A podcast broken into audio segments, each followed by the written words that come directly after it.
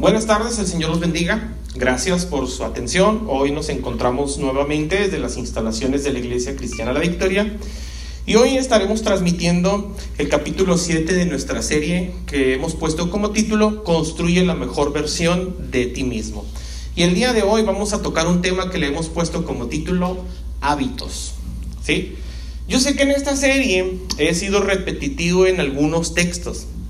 Y he sido repetitivo en algunos textos porque así como lo mencioné en el capítulo anterior, en el tema de practicaciones, veíamos que hay muchos consejos en la escritura y en especial en esta serie que no son solo consejos o pensamientos positivos de parte de un pastor, en este caso de parte mía para sus ovejas o feligreses o incluso para los oyentes, sino que más bien yo considero que son los pensamientos de Dios vertidos en nosotros para que nuestras vidas obtengan eso que tanto hemos anhelado. ¿Por qué lo sé? Porque serie tras serie o capítulo tras capítulo mencionamos por lo menos unos 30 versículos de la Biblia. Y si nosotros queremos eh, saber qué es lo que piensa Dios de nosotros, pues para eso tenemos la Biblia. Tal vez algunos piensen que son pensamientos que en su momento se escuchan muy bonito, pero si no lo llevamos a la práctica, mis hermanos, quiero que por favor comprendan que la palabra de Dios, por muy poderosa que sea por sí sola, sin practicarla no va a producir ningún efecto en nuestras vidas.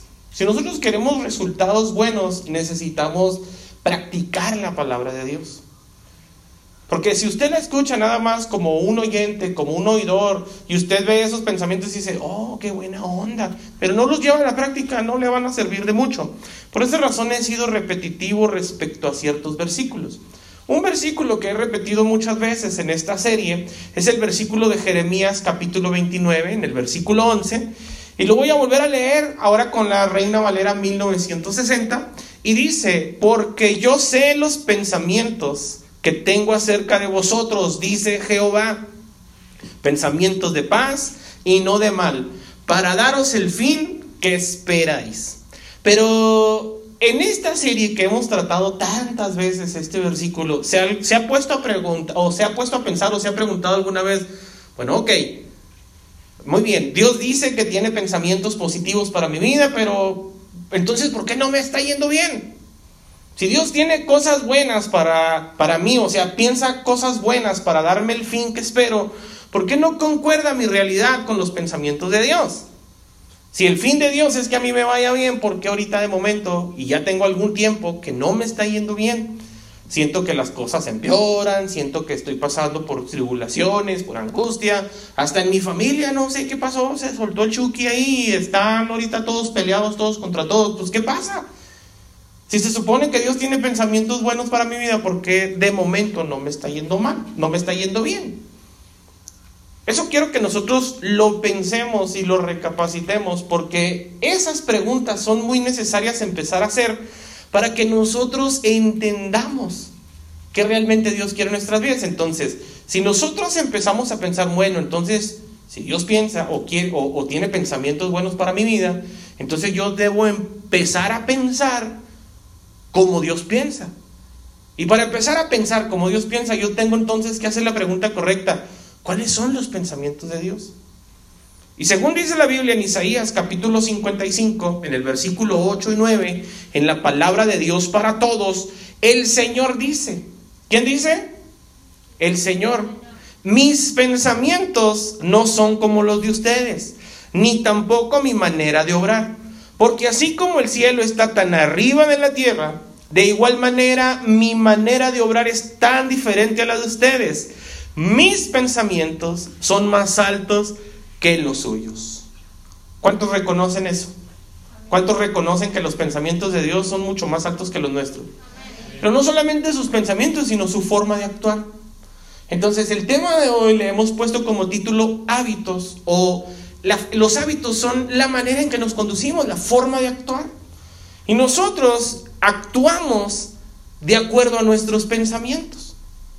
Dios, por ejemplo, dice que sus pensamientos y nuestros pensamientos no son lo mismo. Ni sus pensamientos, dice que sus pensamientos son más altos que los nuestros. Entonces nosotros deberíamos aprender a pensar diferente. Dejar de pensar como gente terrenal y empezar a pensar como gente espiritual. Si Dios quiere que nosotros obtengamos el fin que anhelamos, porque eso es lo que piensa Dios de nosotros, pues Dios lo que también quiere entonces es que nosotros empecemos a pensar diferente. Es muy importante nuestra manera de pensar. En una ocasión un personaje llamado Mahatma Gandhi dijo, cuida tus pensamientos porque se volverán actos, tus actos se convertirán en hábitos, tus hábitos formarán tu carácter y tu carácter moldeará tu vida. Ahora, eso dice Gandhi, pero ¿qué dice la Biblia? Proverbios capítulo 23, versículo 7, nuevamente en la Reina Valera 1960, dice el Señor, porque cuál es su pensamiento en su corazón, tal es Él. O sea que la idea de este texto que acabamos de leer en Proverbios es que la gente actúa de acuerdo a lo que piensa. Y ya habíamos dejado en claro nosotros que la mente es como la torre de control de nuestras vidas. Entonces, si nosotros no sujetamos nuestros pensamientos a Cristo, pues la mente nos va a jugar cada mala pasada, porque la mente en ocasiones nada más es cuestión de que se agarre a correr y se empieza a crear escenarios imaginarios terribles. Por ejemplo, mire, voy a usar una anécdota. En alguna ocasión iba un hombre en, en la carretera, iba rumbo a su casa, y estaba pasando por un pueblo que le quedaba siempre del trayecto de su trabajo a la casa. Pero resulta que ya atardeciendo se le poncha una llanta al carro, se le desinfla. Entonces el hombre, pues al escuchar que la llanta se desinfla, se orilla, revisa, trae la llanta de refacción, trae la llave para quitar la llanta, pero no trae el gato para levantar el carro. Entonces dice, la grúa, rápido, saca el teléfono y se da cuenta que el teléfono no trae señal. Dice, órale, ¿y ahora cómo hago? Y, luego se puso en la carretera y dijo, ahorita pasa alguien. No, no pasaba nadie. Entonces está viendo que se está atardeciendo, que se está oscureciendo, y ve a lo lejos una casa, a unos 100, 50 metros, y dice, voy a ir a la casa a ver si me pueden auxiliar. Mientras va caminando, su, su mente empieza a trabajar. Y dice, oye, ¿y si piensan mal? Entonces el hombre da unos pasos y se regresa. No, sí es cierto, pues ¿quién va a llegar ahorita a la casa en medio de la nada y a tocar la puerta? No, sí, pero si no pido el gato, pues aquí se me va a oscurecer, no pasa la gente, no tengo señal de carro, no tengo señal de, teléfono. No, sí, voy a ir al... Y mientras va caminando empieza a imaginar, bueno, y si la gente se molesta porque llega un desconocido y todo. Entonces empieza a pensar, ya ve que algunos tenemos esa capacidad de pensar lo que otros pudieran pensar, ¿cierto o no? Y luego este hombre empieza a maquinar mientras va caminando por los 50 metros de, camino, empieza a maquinar y si se molestan, y si esto, y si lo otro, total de que sin darse cuenta toca la puerta y cuando le abren la puerta y le dice, sí señor, buenas tardes, ¿en qué le podemos hacer? Quédese con su mugre gato, pues ni que fuera tan bueno, y. Eso es porque nosotros en ocasiones en nuestra mente creamos escenarios que no existen. Porque nuestra mente, mis amados, nos gobierna, nos controla. Y nos controla porque es el, es el, eh, eh, eh, es el centro de control de nuestras vidas. Pero lo que nosotros hemos aprendido de parte de Dios para nosotros es que nosotros podemos controlar lo que nosotros pensamos. Entonces, si actuamos en base a lo que pensamos, ¿qué creen ustedes? ¿Será importante nuestros pensamientos? O dicho de otra manera, ¿será importante nuestra manera de pensar? ¿Qué opinan ustedes? ¿Será importante? ¿Poco importante? ¿Nada importante? ¿Algo importante? ¿Qué opinan ustedes? Yo pienso que es súper importante. ¿Por qué? Porque hemos dejado en manifiesto la vez pasada, y usted recordará que en el capítulo 4, en el tema de las emociones, hablábamos que las emociones pueden llegar a desarrollar sentimientos. Pero todos nuestros sentimientos pueden ser regulados por nuestros pensamientos. Conveníamos entonces que la mente es la torre de control de nuestra vida. Y poníamos el ejemplo de cómo funciona una torre de control. Pero para poner en, contexto esta situación de una torre de control, imagine por favor que sucede un accidente aéreo, una catástrofe aérea. De hecho, mire, voy a poner el ejemplo de una catástrofe o, o una situación que sucedió en el año 2009. Es conocida como la hazaña en el río Hudson. De hecho, hay una película extraordinaria con Tom Hanks, se la recomiendo para que la vean. Pero el 15 de enero del 2009, el vuelo 1549 de US Airways despegó del aeropuerto La Guardia en la ciudad de Nueva York y se dirigía al aeropuerto internacional de Charlotte de Carolina del Norte. Estamos hablando de que iba a ser un vuelo aproximado de dos horas, un vuelo de rutina, un vuelo en el que estaban acostumbrados los pilotos a hacerlo, era un, es, una, es, una, es un destino muy común. Pero a los pocos minutos de despegar sufrieron un accidente y el capitán tuvo que tomar la decisión, o el piloto tuvo que tomar la decisión de acuatizar en el río Hudson. Y es considerada hoy en día una de las hazañas más importantes de la aviación porque sus 150 pasajeros, incluidos sus cinco tripulantes, todos se salvaron. Solamente hubo un herido, fue una mujer de la tripulación. Como les digo, pueden verlo ustedes, hay una película bien interesante y muy buena, se las recomiendo. Pero ya cuando todos los pasajeros estuvieron a salvo y todo, pues hicieron un juicio. Y el juicio fue para deslindar responsabilidades, a ver por qué el piloto tomó la decisión de, tomar, de, arriesgarse a acuatizar en el río Hudson. Supuestamente estaba muy helado, estamos hablando que estaba a 20 grados Fahrenheit, más o menos como 6 grados centígrados, algo así. Entonces, cuando hicieron el, el juicio, pues obviamente toman los audios de la torre de control con el piloto Resulta que el piloto despega y en lo que va agarrando altura, pasa una parvada de aves, se introducen en los motores, pierde control, se comunica inmediatamente a la torre de control, le pide ayuda y le dice, oye, perdimos potencia, queremos regresar al aeropuerto. Eh, la torre de control dice, ok, inmediatamente voy a despejar todo. La torre de control habla a los demás vuelos y les dice, nadie salga y nadie aterrice, despejen el, cielo porque eh, estamos sufriendo un accidente.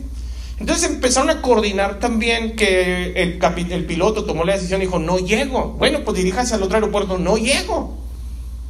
Entonces estaban en comunicación la torre de control, el piloto y el piloto toma la decisión de acuatizar. Cuando se hace el juicio, pues se, el veredicto es que las decisiones que tomaron tanto la torre de control como el piloto fueron las, torres, fueron las, las decisiones correctas. De hecho, este, fueron considerados, más bien fueron condecorados por su profesionalismo y heroísmo. Y eso me lleva a pensar a mí que a pesar de que estas personas hicieron un acto de heroísmo y salvaron a 155 almas, 155 vidas, y aún así les hicieron un juicio para determinar por qué se tomó esa decisión, y llegaron a la conclusión que fue la decisión correcta, pues eso me lleva a pensar a mí, si se hiciera un juicio de nuestras vidas respecto a las decisiones que tomamos o de respecto a las decisiones que hemos tomado, ¿cómo cree que saldríamos? ¿Saldríamos también este, condecorados por nuestro modo de conducirnos? Hay gente, mis amados, que cree que su manera de pensar es la correcta, es la mejor manera de pensar, es la forma en la que todo el mundo debería pensar y cree que sus decisiones por lo regular son siempre acertadas. Pero si hiciéramos un juicio necesitaríamos poner una mente superior para poder determinar entonces cómo pensamos y ya dejamos el manifiesto que la mente superior de nosotros, incluso de toda la humanidad, es Dios. Sus pensamientos son más altos que los nuestros. Entonces, si hiciéramos un si Dios hiciera un juicio, el veredicto de Dios, de hecho ya lo hizo. Y el veredicto de Dios está en Romanos capítulo 1, versículo 28. Una vez más lo voy a leer en la Reina Valera 1960. Romanos capítulo 1, versículo 28. Dice, y como ellos no aprobaron tener en cuenta a Dios, refiriéndose a los mundanos, Dios los entregó a una mente reprobada para hacer cosas que no convienen. ¿Cuál es entonces el veredicto de Dios? Reprobados. Su mente está reprobada. Observe lo que dice estos mismos versículos. Vamos a leerlo del, versículo 28 al 32, pero en la traducción del lenguaje actual, Romanos 1, 28 al 32. Como no han querido tener en cuenta a Dios, Dios los ha dejado hacer todo lo malo que su mente inútil los lleva a hacer. ¿Cómo es una mente reprobada? ¿Cómo actúa una mente reprobada? Observe el veredicto de Dios. Son gente injusta malvada y codiciosa. Son envidiosos, asesinos, peleadores, tramposos y chismosos. Hablan mal de los demás, odian a Dios, son insolentes y orgullosos. Y aparte se creen muy importantes. Siempre están inventando nuevas maneras de hacer el mal y no obedecen a sus padres.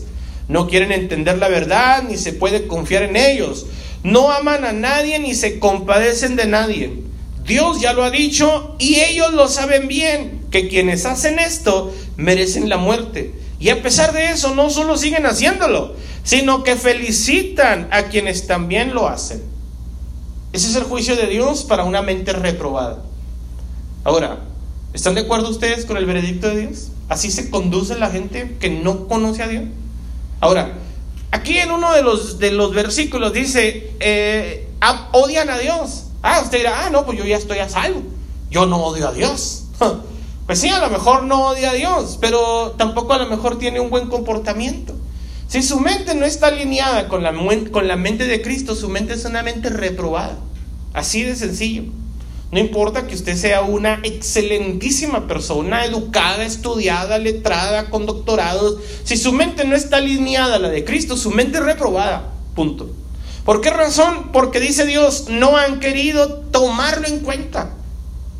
Toman decisiones como criaturas del Señor, a pesar de que somos gente pensante, gente inteligente, la mayoría de las decisiones que tomamos no consultamos con Dios. Es feo vivir en una sociedad, incluso convivir con personas que viven de esa manera. ¿Quién quiere ser amigo de gente injusta, malvada, codiciosa, envidiosa, asesina, peleadores, tramposos, chismosos, insolentes, orgullosos, gente que se cree muy importante, que incluso incitan a los demás a hacer lo malo. ¿Quién quiere vivir con, o convivir con personas así? Pues aunque no lo queramos, nosotros convivimos todos los días con personas así. Qué feo, ¿verdad? Ahora, si muchos de nosotros hoy pensamos y decimos, qué mal vive la sociedad, también tenemos nosotros que considerar que durante mucho tiempo nosotros vivíamos así. Y cuando nos amalaban del Evangelio, era la razón por la cual lo rechazábamos. Porque nosotros decíamos, no, no, no, eso no es para mí. Eso es para gente mala, de veras. Eso es para gente pecadora, es para gente que realmente hace lo malo. Yo no soy tan malo. ¿No eres chismoso? Sí, ay, pero chismear, ¿qué? Pues Pati Chapoy hasta gana dinero con eso. Pero, oye, tú no eres, pero ¿quién no roba? Vivimos en un país donde el que no tranza no avanza. Pues sí, pero esa es una mente, según el veredicto de Dios, reprobada. ¿Por qué la gente se conduce como se conduce? Porque su mente no está alineada a los pensamientos de Dios. Observe lo que dice la Biblia en 2 Corintios capítulo 3 versículo 14, la Reina Valera 1960. Segunda de Corintios 3:14 dice, pero el entendimiento de ellos se embotó. Porque hasta el día de hoy, cuando leen el antiguo pacto refiriéndose a la Biblia, les queda el mismo velo no descubierto, el cual por Cristo es quitado. ¿Qué es lo que está diciendo la Biblia? Que la gente tiene una especie de velo, una venda en sus ojos. Su mente se les embotó, se les bota la reversa. Y viven de acuerdo a sus mentes. Pero debemos de reconocer, como dije hace un momento, que muchos de nosotros vivíamos así. Entonces, ¿cómo fue que se nos quitó la venda de los ojos cuando el Evangelio llegó a nuestras vidas? Dice, les queda el mismo velo descubierto, tienen el mismo velo en sus ojos, tienen la misma venda en sus ojos, dice, el cual por Cristo es quitado. Si la gente quiere conocer realmente la verdad, necesita a Jesús de Nazaret. Necesita rendir su, corazón, su vida a Cristo. Por eso en el capítulo anterior, en el de practicaciones, veíamos que era súper importante no solamente escuchar los consejos de cómo ser una mejor persona, sino llevarlos a la práctica. ¿Por qué razón? Porque necesitamos nosotros forzosamente, si queremos ser mejores personas, rendir nuestra vida a Cristo.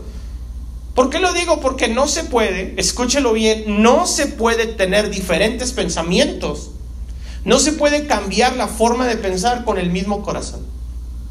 Necesitamos un nuevo corazón. Por eso rendimos nuestra vida a Cristo. Observe lo que dice la Biblia en Ezequiel capítulo 36, el versículo 26 y 27. Otra vez la Reina Valera 1960. Os daré corazón nuevo y pondré espíritu nuevo dentro de vosotros y quitaré de vuestra carne el corazón de piedra y os daré un corazón de carne y pondré dentro de vosotros mi espíritu y haré que andéis en mis estatutos y guardéis mis preceptos y los pongas por obra. Ese mismo versículo, pero en la traducción del lenguaje actual dice, yo les daré nueva vida, haré que cambien su manera de pensar. Entonces dice, dejarán de ser tercos y testarudos, pues yo haré que sean leales y obedientes. Pondré mi espíritu en ustedes y, os, y así haré que obedezcan todos mis mandamientos. ¿Qué es lo que está diciendo el Señor en Ezequiel capítulo 36, versículo 26? Necesitas un nuevo corazón. Ese corazón que tienes, con el cual naciste y en el cual eh, le metiste cultura, idiosincrasia, religión, maneras de pensar, ese corazón está reprobado de parte de Dios. Ese es el veredicto de Dios, embotado. Dios, el, el enemigo puso un velo en sus ojos y no pueden ver más allá de sus narices. Por eso son tan terrenos, tan minúsculos, por eso nos preocupamos por cosas tan simples. Porque tenemos un corazón corrompido. La misma, la misma Biblia también dice que engañoso es el corazón y perverso. Como es perverso el corazón y está mal, Dios lo reconoce y dice, te quiero dar un nuevo corazón. Por eso decíamos en el tema de practicaciones, ya le entregó su corazón al Señor. Porque si usted quiere ser una mejor persona, pero no entregarle su corazón a Cristo, no lo va a poder hacer. Porque su corazón está corrompido, su mente piensa de manera eh, alejada de los estatutos y lineamientos de Dios. Por eso Dios dice, te quiero dar un nuevo corazón, te quiero dar una nueva vida y haré que tu manera de pensar cambie. Por esa razón no se alinea nuestro estilo de vida, nuestro momento en el que nosotros estamos con el pensamiento de Dios.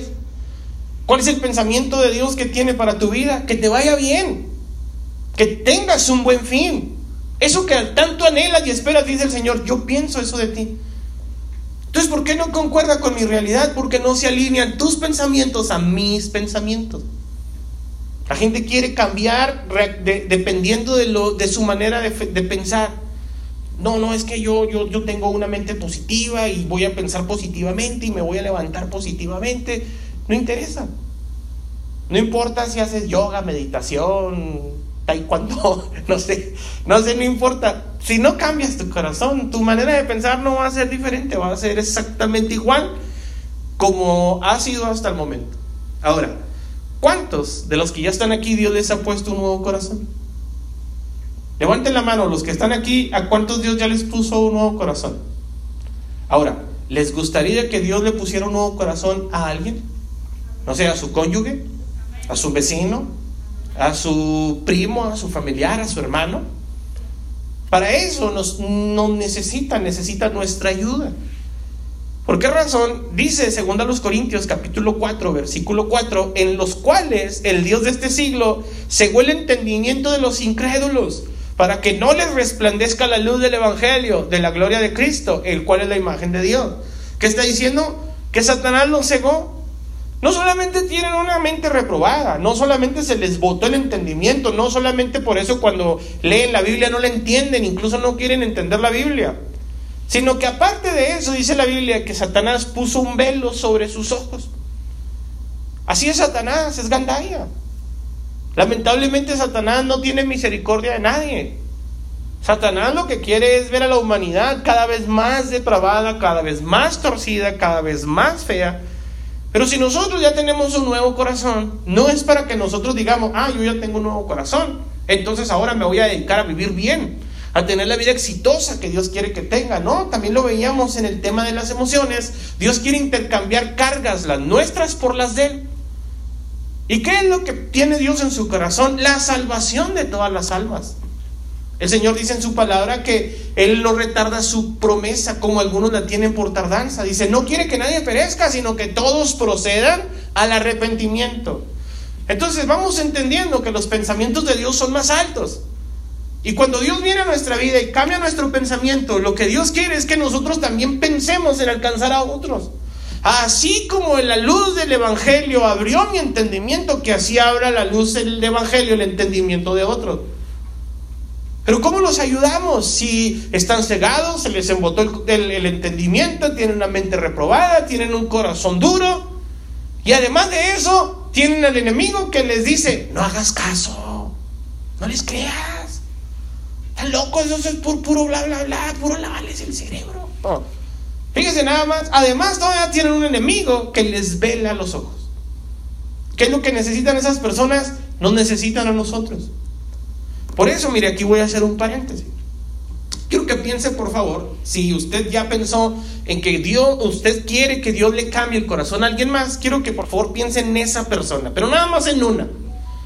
Vamos a hablar eh, de una persona. De hecho, aquí en la congregación nosotros estamos entrando eh, o pusimos en práctica un proyecto que le hemos puesto como título Cada uno salvando a uno. Piense en una persona, una, nada más, en una persona que usted quiere que Dios transforme su vida. No piense, no, yo quiero que salve a mis hermanos, no, no, no, uno a la vez. Piense en esa persona.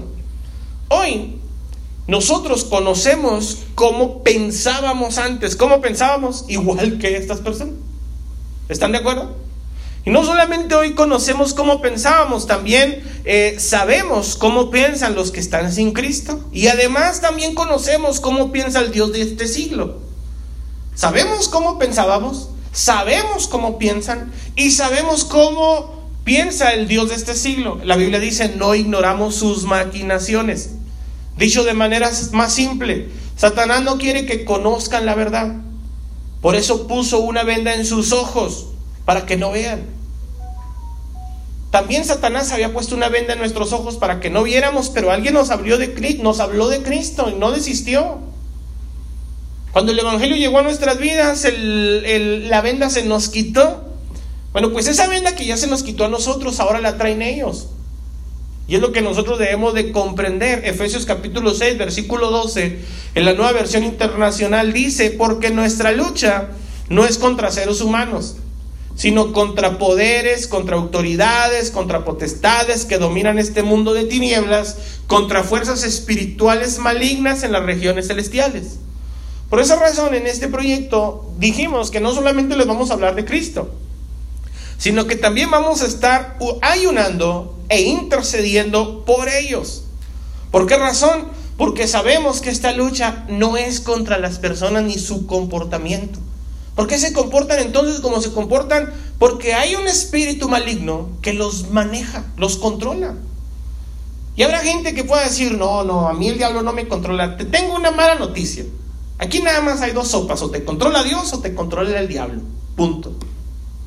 No hay punto intermedio, no, no, yo, yo estoy en blanco, no, no, que en blanco ni que nada. O eres de Dios o eres contra Dios. Así de sencillo. Por esa razón nosotros, como les decía, no luchamos contra las personas, estamos luchando contra los espíritus que traen esas personas o que pilotean a esas personas. Y por esa razón nosotros estamos, además de orando, ayunando e intercediendo por ellos. Colosenses capítulo 2, versículo 15, nos enseña a nosotros que no solamente estamos luchando nosotros eh, contra esos espíritus, sino que estamos luchando con la ayuda de Dios. ¿Cómo fue que nos liberamos nosotros del enemigo? Con la ayuda de Dios. ¿Quién fue que nos libertó? Cristo. ¿Quién fue quien transformó nuestras vidas? Cristo. No fue que un día Santa se levantó una mañana, un sábado soleado y dijo, a partir de hoy voy a dejar de pecar. No fue así. Cristo vino a su vida y por esa razón hubo un cambio. Chéquese lo que dice la Biblia en Colosenses capítulo 2, versículo 15, en la, en la versión Dios habla hoy. Dios despojó de su poder a los seres espirituales que tienen potencia y autoridad. Dios les quitó ese poder. Ese poder del que estábamos hablando en Efesios capítulo 6, versículo 12, que no tenemos lucha contra carne y sangre, sino contra poderes espirituales, pues Dios está diciendo que esos poderes espirituales ya no tienen poder porque Dios se los quitó. ¿Me siguen hasta aquí o no? Entonces dice, y por medio de Cristo no solamente se los quitó, sino que los humilló públicamente, llevándolos como prisioneros en su desfile victorioso. Cuando el Señor ganó la guerra espiritual, que ya la ganó, en su desfile victorioso, que fue la cruz del Calvario, el camino del Getsemaní al Golgota, ahí el Señor exhibió públicamente a todos sus cochinos, a todo, a Satanás, perdón, y a todos sus cochinos demonios. Ahí los exhibió, allí los venció, allí los derrotó. Dios les quitó ese poder y esa autoridad de tal manera que nosotros nos damos cuenta de que vamos a luchar por ellos, por los que no conocen a Cristo, no contra ellos. ¿Sí me explico? Y además nosotros no peleamos solos. Nosotros no estamos peleando solos. ¿Quién está de nuestro lado? el que lo venció, Cristo Jesús. Pero ellos, ellos sí están peleando solo. Me refiero a los mundanos. Por eso crean actividades entre ellos para salir adelante. A los drogadictos, casas de rehabilitación, anexos. Para los alcohólicos, alcohólicos anónimos.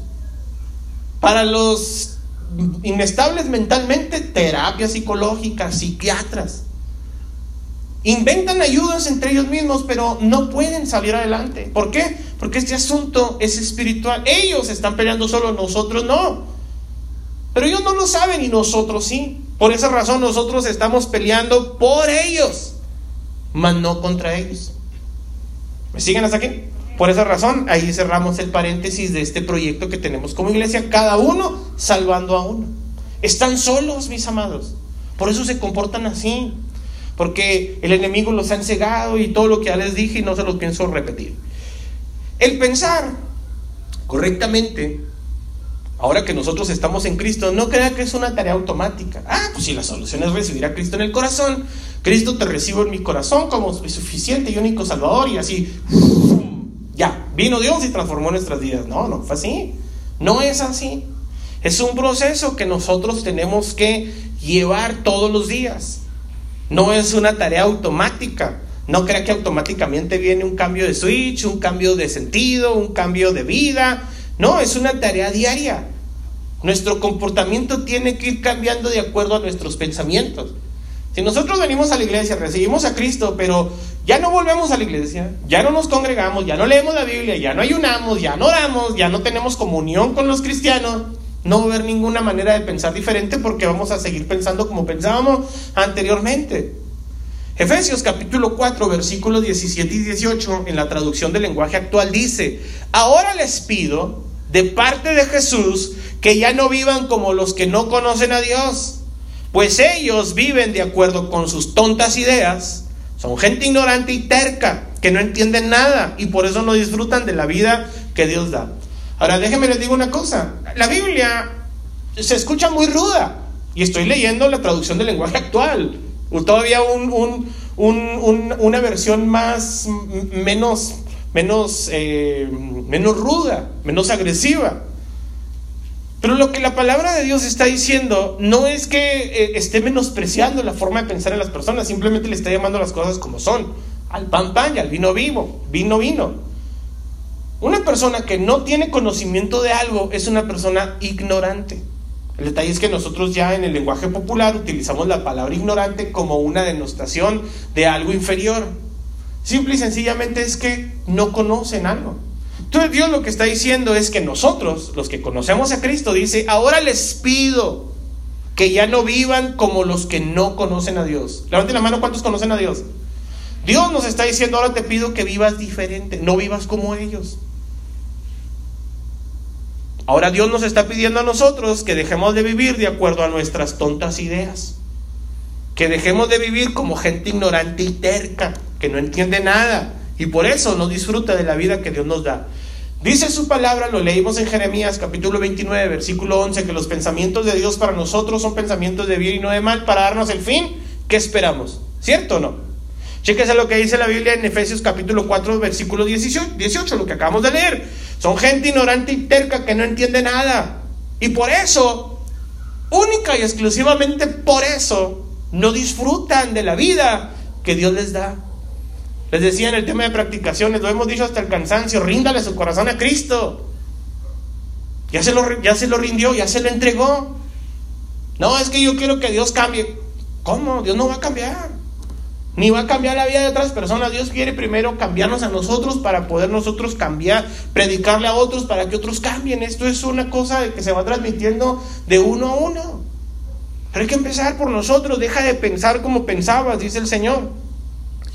Ahí mismo en Efesios capítulo 4, en el versículo 22, en la palabra de Dios para todos, Efesios 4, 22, dice, se les enseñó a dejar atrás la forma de vida que llevaban antes. Eso refiriéndose a nosotros. Se les estaba enseñando aquí en la congregación a dejar el estilo de vida que vivíamos antes. ¿Sí o no? O se les enseña que vivan como vivían antes, como animalitos de la creación. Dice, se les enseñó a dejar atrás la forma de vida que llevaban antes. Ese viejo ser de mal en peor, ese, ese viejo ser, perdón, va de mal en peor por los deseos engañosos. El viejo ser, el que ya tuvimos que haber dejado atrás. Dice también, además aprendieron a renovar su forma de pensar por medio del Espíritu. ¿Cuántos dicen amén a esto? ¿Si están aprendiendo a pensar diferente? Y a revestirse del nuevo ser que Dios creó a su imagen para que practique la justicia y la santidad por saber la verdad. Fíjese que nosotros tenemos ventaja. Antes pensábamos como ellos, pero ya no pensamos como ellos. Qué bueno, pero no nos hace superiores a ellos. Simple y sencillamente nos hace responsables de ellos. ¿Por qué? Porque ahora nosotros conocemos la verdad y tenemos que anticiparla. Vamos a suponer un ejemplo. Usted va por la carretera, no sé, viene por las curvas del Perico. Para los que no ven por internet, perdón, son unas, unas curvas aquí cerca, aledañas a la ciudad. Y usted viene por la carretera y luego usted viene en la noche, no hay tráfico, pero usted viene solo por la carretera y de repente está un hoyo grande. Y usted, como es muy bueno para manejar, todo un café lo esquiva como rápido y furioso. Y dice, ay, viste, ya mero callamos en ese agujero. Oye, sí. ¿Sabes qué? Vamos a pararnos arriba en la colina a ver quién cae. Y ahí está como el diablito del terreno. Mira, cayó en el hoyo. Se ríe porque otro cayó en el hoyo. ¿Verdad que no lo hace así? Usted lo que hace es poner las luces intermitentes, poner alguna especie de aviso y decir, aguas, aquí hay un hoyo, te vas a caer. Bueno, pues Dios a nosotros nos libró de ese, de ese hoyo para que alertemos a otros, no para que critiquemos a otros, que es muy diferente. Si nosotros hoy conocemos, quiero que sepa que antes no conocíamos. Usted dice, oh, ellos somos unos ignorantes. Le tengo noticias, antes lo éramos. Entonces nosotros tenemos que cambiar nuestra manera de pensar. Convenimos, pues, que de acuerdo a nuestra manera de pensar es como habitualmente nos comportamos. ¿Está de acuerdo? que como piensa se comporta. ¿Sí o no? Entonces, yo les quiero preguntar, ¿cuántos de los que están aquí tienen buenos pensamientos? Es más, es imposible que yo conozca los pensamientos de las personas. Ni usted tampoco conoce los pensamientos de los demás. Pero la realidad de las cosas es que sí conocemos su comportamiento, conocemos sus hábitos. Entonces, los hábitos nuestros, los suyos, los de las personas, reflejan realmente cómo es nuestra forma de pensar.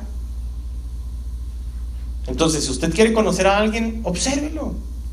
¿Cómo pensará el hermano? Aquí se ve muy espiritual, levanta las manos y se contorsiona y pone los ojos en blancos y Rambo tumba la rama seca y todo eso, ¿no? Pues sí, pero aquí en la iglesia cualquiera lo puede hacer. Pero el comportamiento, Observe, la Biblia dice que el árbol por sus frutos se conoce. Entonces los hábitos que nosotros tenemos, mis amados, dicen mucho de qué tan cristianos somos, de qué tan espirituales somos.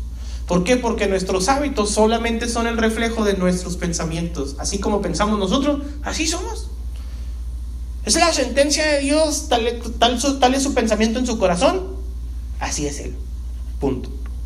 Entonces es interesante que si nosotros queremos vivir una buena vida cristiana, tenemos que tener buenos pensamientos. ¿Cómo vamos a saber que estamos relacionados con gente cristiana, verdaderamente cristiana? Por sus pensamientos. Usted no conoce los pensamientos de las personas, pero sí conoce sus hábitos. Ahora voy a hablar respecto a ellos, al igual que respecto a nosotros. Usted va a pensar de dos maneras, no nomás de ellos, sino también de nosotros. ¿Tenemos buenos hábitos? ¿Hemos desarrollado buenos hábitos? ¿Tenemos un buen comportamiento? Observe lo que dice la Biblia en Colosenses capítulo 3, versículo 5 en la nueva traducción viviente. Colosenses capítulo 3, versículo 5. Así que hagan morir las cosas pecaminosas y terrenales que acechan dentro de ustedes. ¿Dónde acechan las cosas mundanas y terrenales? ¿Afuera? No, no. Acechan en nosotros. ¿Dónde acechan? nuestros pensamientos. Dice, no tenga nada que ver con la inmoralidad sexual, la impureza, las bajas pasiones y los malos deseos. No sean ávaros, pues la persona ávara es idólatra porque adora las cosas de este mundo. A causa de esos pecados viene la furia de Dios. ¿A causa de cuáles pecados? ¿Del, del avaro? No, no, no. A causa de todos los pecados de inmoralidad sexual, impureza, las bajas pasiones, los malos deseos. Fíjese, los malos deseos. Ay, cómo me daría gusto ahora que se enfermó el presidente, que se muera, dicen algunos. Imagínense nomás como sociedad, tan podridos está la gente. Malos deseos. A causa de estos pecados viene la furia de Dios. Ustedes solían hacer esas cosas cuando su vida aún formaba parte de este mundo. Reconoce que antes lo hacíamos. Pero dice, ya no formamos parte de este mundo. ¿A ah, cara entonces nos cambiamos? ¿Somos extraterrestres? No, Dios dice, te pido que los guardes del mundo, no que los saques del mundo. Estamos todavía en este mundo, pero ya no vivimos de acuerdo a los designios del mundo. Pero ahora, dice, es el momento de eliminar, escúchelo bien, el enojo, la furia, el comportamiento malicioso, la calumnia y el lenguaje sucio.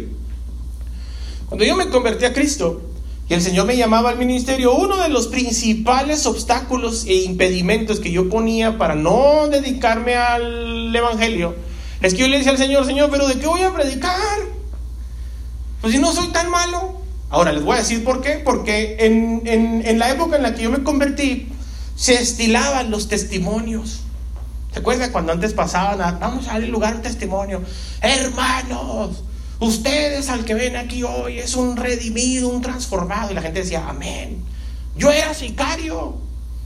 Maté a 150 personas y todos nos quedamos, ah, y Dios me alcanzó. Ah, gloria a Dios. Y yo decía, ¿y los otros 150 familias qué? Ya Dios lo alcanzó y listo. Entonces tenía como una especie de conflicto. Era violador. Era asesino. Entonces como todos predicaban así, yo dije, bueno, ¿yo puedo hablar? Pues yo no soy tan malo. llegué a pensar, y se los he comentado, que llegué a pensar que el Evangelio era para los ruquitos, digo, perdón, para los ancianos y para los cholos. Dije, no, pues, pues nomás para los cholos y los malos, y ya la gente que ya está ahí cerquita de la raya, pues, ¿verdad? Pero Dios a mí me está diciendo también, dice, pero también tienes que eliminar el enojo la furia, ah, el coraje, ¿no? El comportamiento malicioso. Y aquí es donde quiero hacer un, un paréntesis, un comentario. Mis hijos, en especial Victoria, que convive con personas diariamente en el Centro de Bienestar Infantil, y todos los miembros del Centro de Bienestar Infantil son miembros de la iglesia. Todos los que trabajan aquí son miembros de la iglesia. Quiero decirles que el tratar de sacar la información a una niña sin malicia respecto a asuntos relacionados con la iglesia o mi vida personal es algo inmoral. No lo hagan. No aprovechen la confianza que les tengo de que les dejo al cuidado a mi niña para, oye, pregunta, investiga quién viene el domingo. Eso es algo inmoral. Dios dice que también la forma de pensar maliciosa tiene que quitarse de nuestras vidas. Entonces, si nosotros tenemos este tipo de comportamiento, el comportamiento avaro, egoísta, peleonero, malediciente, malicioso, enojón, furioso y el mal testimonio. Entonces, si nosotros tenemos ese mal comportamiento, tenemos que cambiarlo. ¿Por qué? Quiere decir que si tenemos ese comportamiento no somos cristianos. Entonces no es cierto la conversión de algunas personas porque todavía se enojan. No, están en un proceso. Todavía no son un trabajo terminado. Ninguno de los que está aquí, y volteenlos a ver, ni quienes nos ven por internet, todavía no son, son un trabajo terminado, aún están en proceso. Pero Dios a nosotros nos encarga que quienes tienen que eliminar esas impurezas de nuestra vida somos nosotros mismos. No usted, ni, perdón, no yo. Yo tengo que cambiar los malos comportamientos propios, los personales, y usted tiene que cambiar los malos comportamientos suyos, no de los demás. Pero la tendencia por las cuales algunas personas rechazan el Evangelio es, es que el hermano, no, para ser como el hermano, no seas como él, sé como Cristo. El detalle es que tenemos conflicto por el comportamiento de otros cuando Dios nos dice a nosotros, tú vas a morir tus malos comportamientos. Levanten la mano los chismosos. Ahora, yo pudiera señalar algunos, pero hoy no vinieron, se salvaron. Entonces, ¿qué necesitamos nosotros para cambiar malos hábitos? Reconocer, primero que nada, punto número uno, reconocer que necesitamos cambiar. Si usted dice, no, no, yo estoy bien, aguas, ese es el primer síntoma de que no está bien. Siempre hay algo que podemos mejorar. Por eso se llama esta serie, construye la mejor versión de ti. Si ya estuvieras tú pleno, completo, ya eres el top, lo máximo, te tengo una noticia, ya no estarías aquí. Allá te tendría Dios en la galería de todos los santos. Aquí todavía estamos en restauración, en proceso. Marcos capítulo 10, en el versículo 46, en la traducción del lenguaje actual, dice, Jesús y sus discípulos pasaron por la ciudad de Jericó. Y al salir de allí, mucha gente lo siguió. Junto al camino estaba sentado un ciego que pedía limosna. Se llamaba Martimeo, hijo de Timeo. Cuando Bartimeo oyó que Jesús de Nazaret estaba pasando por allí, empezó a gritar, Jesús, tú que eres el Mesías, ten compasión de mí y ayúdame. La gente comenzó a reprender al ciego para que se callara, pero él gritaba con más fuerza todavía, Señor, tú que eres el Mesías, ten compasión de mí y ayúdame. Entonces Jesús se detuvo y dijo, llámenlo. La gente llamó al ciego y le dijo, no tengas miedo, ven que Jesús te llama. El ciego tiró su manto y de un salto se puso de pie y se acercó a Jesús. Jesús le dijo, ¿qué quieres que haga por ti? El ciego respondió, Maestro, haz que pueda yo ver de nuevo. Jesús le dijo, puedes irte, estás sano porque confiaste en Dios. En ese momento el ciego pudo ver de nuevo y siguió a Jesús por el camino. Si usted necesita un cambio, para poder cambiar, primero que nada tiene que reconocer que lo requiere. No ganamos nada con llegar a la iglesia con la actitud de, no, que cambien otros. Yo no, yo estoy bien. No ganamos nada con esa condición. Fíjense cómo estaba Bartimeo. Estaba ciego. Estaba sentado, pero le gritaba al Señor, Señor, ayúdame. Si estaba ciego, no podía ver, eso es algo obvio. Pero el que no pueda ver no le impide utilizar sus otros sentidos que sí tiene. No, no piense ustedes que tengo esta deficiencia. No, pues utilice sus otras fortalezas. Bartimeo era ciego, pero no mudo. No sordo. ¿De qué se trata? ¿Por qué todo ese alboroto? No, hombre, Jesús. Jesús, el, sí, ese Jesús. ese Jesús. Pero Jesús, sí, ese Jesús. Y empezó a gritar, Jesús. Era ciego, pero no mudo. Jesús, ayúdame. Y ya todos le decían, hey, hombre, ¿cómo es escándalo? No te va a pelar. Y no les hacía caso, más gritaba, Jesús. Porque no me digo una cosa, que aquí en esto vemos algo que cuando tú quieres intentar un cambio, la gente primero te va a decir, no se puede. No se puede. ¿Sabes qué? Quiero emprender un negocio. Mm, yo conozco una amiga que lo quiso hacer y no le funcionó. si no tiene nada bueno que decir, no lo diga, por favor. La gente le decía a Bartimeo, Bartimeo, cállate, hombre, no te va a pelar. Y el más gritaba, Jesús, si eres el Mesías, tú que eres el Mesías, no decía si eres el Mesías, tú que eres el Mesías, ayúdame. Y Jesús lo escuchó. Y Jesús dijo, ¿quién habla? Y todos dijeron, es Bartimeo. Y ahora sí viene todo, ándale Bartimeo, ¿te habla? Cuando tú quieres cambiar, la gente primero te va a decir, no se puede, tú no, tú no sirves. Pero cuando ya ven que estás determinado a hacerlo, ahora te van a tratar de ayudar. Ándale, pues, quieres cambiar, pero yo te ayudo. Y ya cuando hayas triunfado, la gente te va a decir, yo siempre creí en ti. Mentiras, la gente es más falsa que las monedas de 3 dólares. Por esa razón nuestro pensamiento no es como los de otras personas. Nuestro pensamiento es como el de Cristo. Está alineado a los pensamientos de Él. ¿Cuál es el pensamiento de Dios? Darnos el fin que esperamos. ¿Qué esperaba Bartimeo? Ser rico, tener una casa grande, muchos hijos, casarse. ¿Cómo si hubiera visto ridículo Bartimeo estando frente al dueño de todas las cosas y le hubiera dicho, ¿qué quieres que te haga?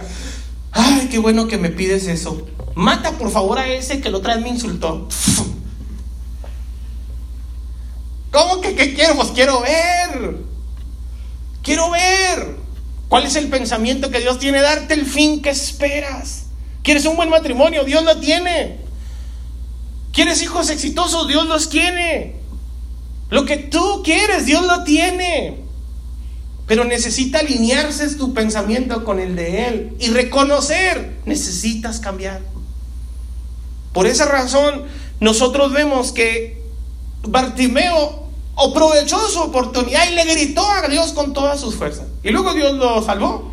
Y lejos de Bartimeo irse a la plaza principal a ver qué andaba, qué había en las cantinas.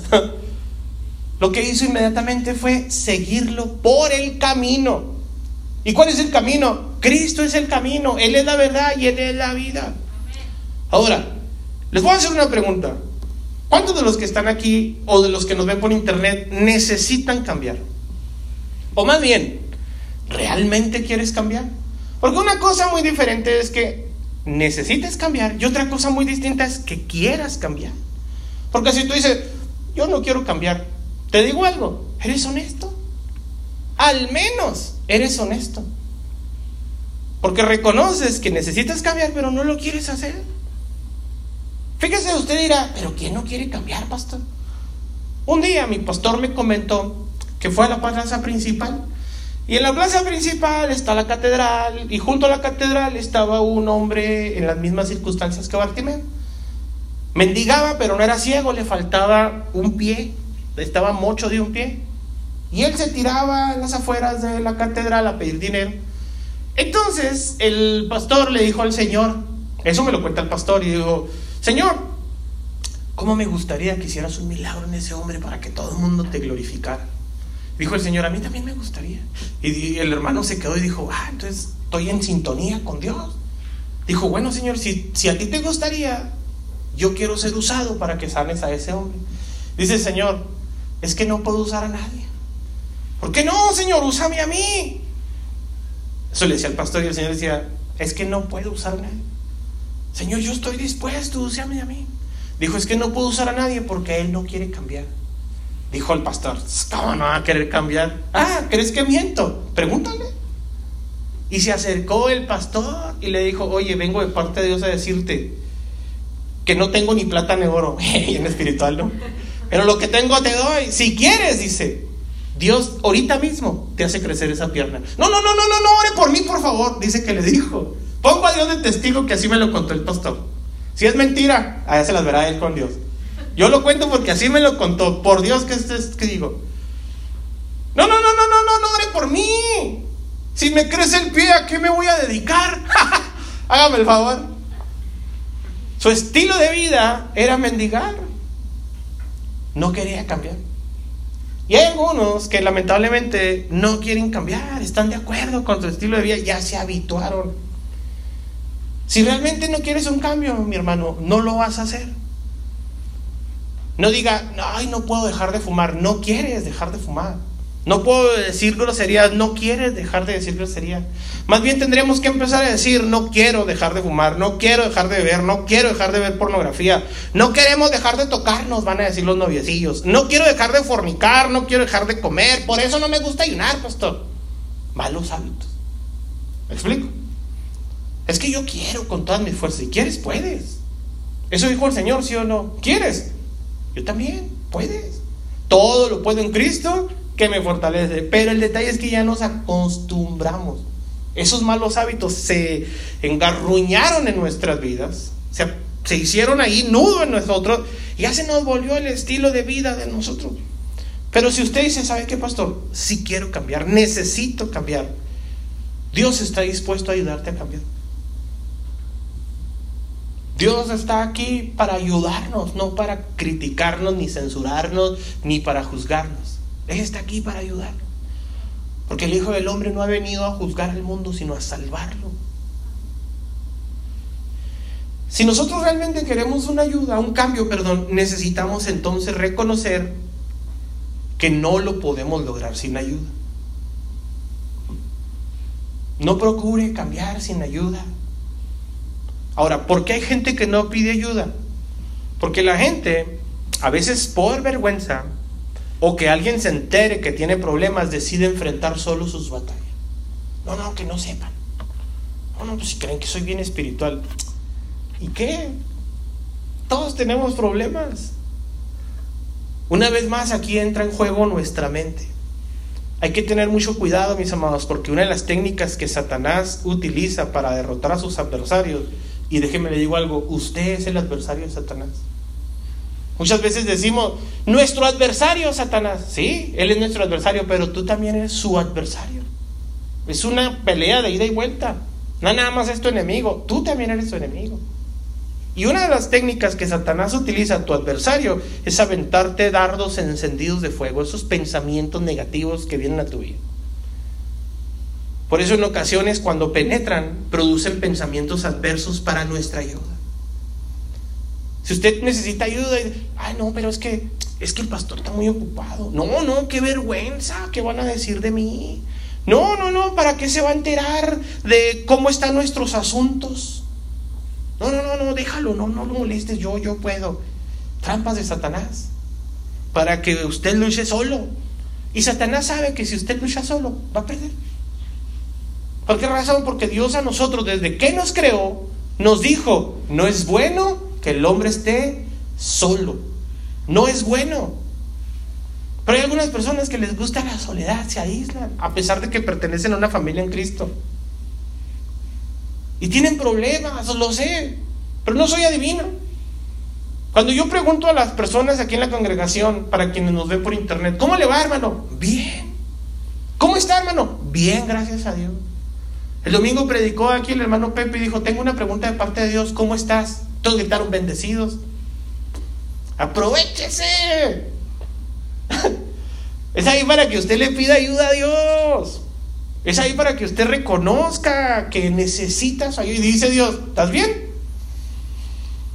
Pues, ¿estás bien? Algunos de los que estamos aquí tenemos problemas, pero queremos enfrentarlos. Ah, es que qué pena. ¿Qué van a pensar de mí? Observe lo que dice la Biblia en Gálatas capítulo 6, en la palabra de Dios para todos. Hermanos, es posible que alguno de ustedes caiga en la trampa del pecado. Hasta los más espirituales. Sí, hasta los más espirituales. Es posible que alguno caiga en la trampa del pecado. Es posible que tengas problema. Ustedes, dice, que son guiados por el Espíritu, acérquense a Él y ayúdenle a corregir su error. Pero ojo, háganlo con humildad, pues ustedes también pueden caer en tentación. Ayúdense cuando se encuentren en problemas pues así estarán cumpliendo la ley de Cristo. Si alguno se cree muy importante cuando en realidad no lo es, se está engañando a sí mismo. Ahora, observe a quién debemos de nosotros ayudar. A los que fueron engañados y cayeron en la trampa de Satanás. Hay otros, mis amados, que no caen en la trampa de Satanás. No, no, no. Se resbalan como tobogán. Y luego cuando la riegan y meten todos los pies, dicen, ay, es que el diablo me engañó. No, eso no se vale. Si alguno de los que está aquí ha caído en la trampa del Satanás, vamos a ayudarlo. Pero hay otros a los que ya se les hizo costumbre y vicio. Ustedes me han escuchado que hay algunos que les digo, ya no vayan, no lo visiten. Ay, pero pastor, no, ¿por qué? La misma Biblia, el Pablo era peor que yo. El Pablo, perdón, el apóstol Pablo. Él decía, entrégaselo al diablo para que le arrime y le dé con todo. Fíjense, el, apóstol Pablo. Yo he perdido le digo, ya no lo procure, no vaya, déjelo. No es cierto, no quiere cambiar. Hay unos que sí caen en la trampa del diablo. ¿Quiénes caen? Todos estamos propensos. Por eso dice, hermanos, es posible que alguno caiga, pero si cae, ayúdenlo. Dice, pero háganlo con humildad porque ustedes también están propensos a caer. ¿Quiénes son los que están propensos a caer? Pues los que están en Cristo. Entonces, si usted tiene problemas, mis amados, fíjese lo que está diciendo, si usted tiene problemas, busque ayuda. Para eso estamos en una familia en Cristo. ¿Cuántas veces nosotros, por quererlo hacer solo, ayunamos? No voy a ayunar y me voy a comprometer. Es más, me voy a hacer esta promesa. Señor, te prometo que todo este año, el primero de enero, para el 3 de enero, ay, perdóname, ya están como la chabelita. Porque se han prometido, pero no lo cumplen. Se hacen promesas, eh, empiezan ayunos, que una página en blanco, algunos hasta se han castigado. E incluso han ideado numerosas formas de, de alejarse del origen de sus problemas. Y aún así terminan cayendo de nuevo en los mismos errores y en los mismos pecados. ¿Por qué? Porque esa trampa está diseñada para salir con ayuda, no para salir solo. Si usted cree que está aquí en el camino de Cristo porque es Juan Camaney, no lo es. El apóstol Pablo por eso dice, si alguno se cree muy importante cuando en realidad no lo es, se está engañando a sí mismo. Nosotros si estamos aquí es porque alguien, alguien externo a nosotros, oró por nosotros, pidió por nosotros, ayunó por nosotros, nos tendió la mano. Entonces, si nosotros estamos en un agujero, en un hoyo, estamos teniendo problemas, busque ayuda, no intente salir solo. Ahora, yo se los he dicho aquí, tal vez algunos por pudor, por vergüenza, no me tienen confianza a mí. Es que el pastor como es muy este mm, muy buena gente, muy decente, muy serio, no le puedo contar nada. Bueno, si no me tienen confianza a mí, cuénteselo a otra persona, pero no se lo cuente a cualquiera. Tiene que primero que nada ver que esa persona sea, como dice el apóstol Pablo, gente guiada por el Espíritu. Ah, entonces voy a observar aquí en la iglesia quién es el que más llora. No, no, no, ese es el más llorón. No significa que sea el más espiritual.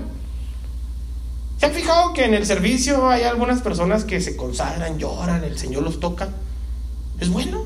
¿Cierto o no? ¿Cuánto les gusta sentir la presencia de Dios en el servicio? Es bueno eso. Pero no nada más sentimos eso por la presencia de Dios, también a veces lo sentimos por una emoción. Las emociones también nos hacen llorar. ¿Cuántos han llorado con Pepe el Toro? Torito. Yo sí lloré. Cuando se murió Jack el del Titanic, había espacio para él en la tabla. se emociona uno. Uno no nomás llora en el altar, llora en otras opciones. No, no busque al más llorón, no busque al que le tiemblen las manos cuando oren, ni al que hablen lenguas. Observe su testimonio. Dice el Señor en su palabra que el árbol por sus frutos se conoce. Ahora, ¿por qué necesitamos pedir ayuda? Porque las culpas, mis amados, en ocasiones empiezan a ser muy fuertes, muy graves, muy, muy, muy pesadas.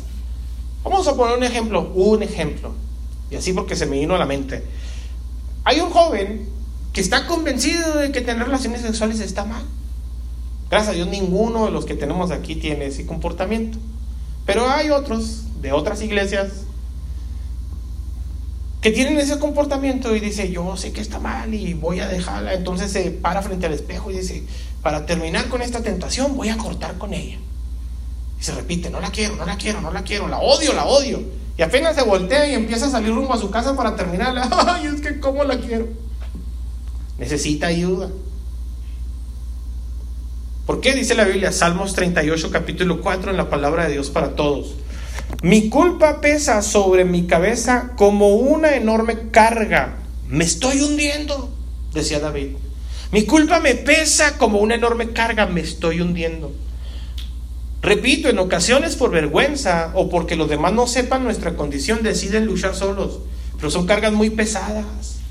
El mismo salmista que compuso unos salmos impresionantes, conocido como el dulce cantor de Israel, el mismo salmista, el rey David, el hombre conforme al corazón de Dios, pecó y su pecado dice que le pesaba como una carga pesada, decía, me estoy hundiendo. Entonces nosotros que no hemos compuesto ningún salmo, que nomás oramos tres veces al día y eso por los alimentos, que no somos tan espirituales, ¿cree que vamos a salir sin ayuda? Necesitamos nosotros ayuda de parte de Dios. Yo como pastor les recomiendo que pida ayuda. Yo estoy a la orden para ayudarlo, para aconsejarlo, pero si por alguna razón siente confianza con otra persona, observe su testimonio y su manera de ser. El Señor dijo en Lucas capítulo 6, versículo 43, ningún árbol bueno produce frutos malos y ningún árbol malo produce frutos buenos. Cada árbol se conoce por los frutos que produce. De una planta de espinos no se pueden reconocer higos ni uvas. La gente buena siempre hace el bien, porque el bien habita en su corazón. La gente mala siempre hace el mal, porque en su corazón está el mal. Las palabras que salen de, tu, de su boca muestran lo que hay en su corazón. Escuche a las personas, preste atención, no nomás las vea. ¿Quiere saber cómo está el corazón de una gente? Déjenla hablar. Y verá que cuando empiece, hermana, se ha fijado que en la iglesia aguas. Porque esa gente está demostrando lo que tiene en su corazón. La gente espiritual, mis hermanos, no lo dejará estar en ese hueco. Mateo, Marcos capítulo 2, versículo 1 en la nueva traducción viviente, dice, cuando Jesús regresó a Capernaum, varios días después, enseguida corrió la voz de que había vuelto a casa. Pronto la casa donde se hospedaba estaba tan llena de visitas que no había lugar ni siquiera frente a la puerta. Mientras él les predicaba la palabra de Dios, llegaron cuatro hombres cargando un paralítico en una camilla. Como no podían llevarlo hasta Jesús debido a la multitud, abrieron un agujero en el techo encima de donde estaba Jesús. Luego bajaron al hombre en la camilla justo delante de Jesús. Al ver la fe de ellos, Jesús le dijo al paralítico, Hijo mío, tus pecados son perdonados.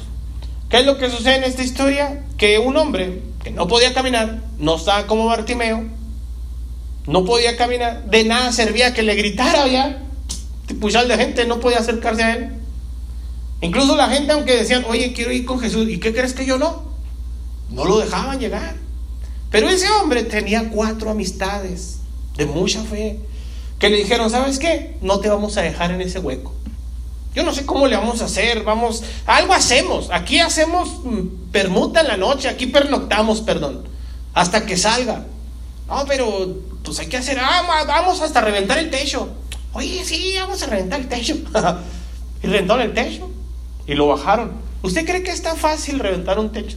Bajar a alguien de la Vamos a decir, es que en el pasado, pastor, los techos eran de, de todas maneras, era difícil. Había que subirlo, abrir el techo, bajarlo. Era una situación complicada. Pero estas personas eran amigos de ese paralítico, estaban comprometidos con él, que le dijeron, no te vamos a dejar en esa condición. La solución es Jesús y te vamos a llevar ante Él. Así te llevemos, iba a decir arrastras, pero no, así te metamos por el techo. Ahorita que nosotros hicimos este programa de cada uno salvando a uno, tenemos que tener esa misma, ese mismo corazón. Sabes que tú necesitas a Jesús y te voy a llevar a Jesús a si arrastras. Hombre, inténtalo. Va, verás, con Cristo no puedes. Y voy a empezar a, a ayunar por ti y a orar por ti.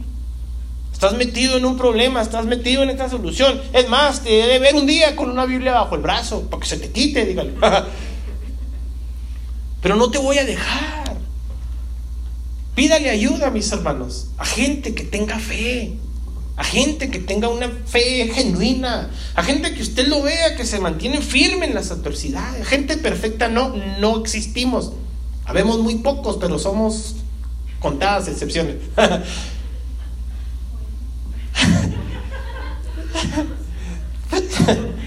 es lo que más cala que se rían.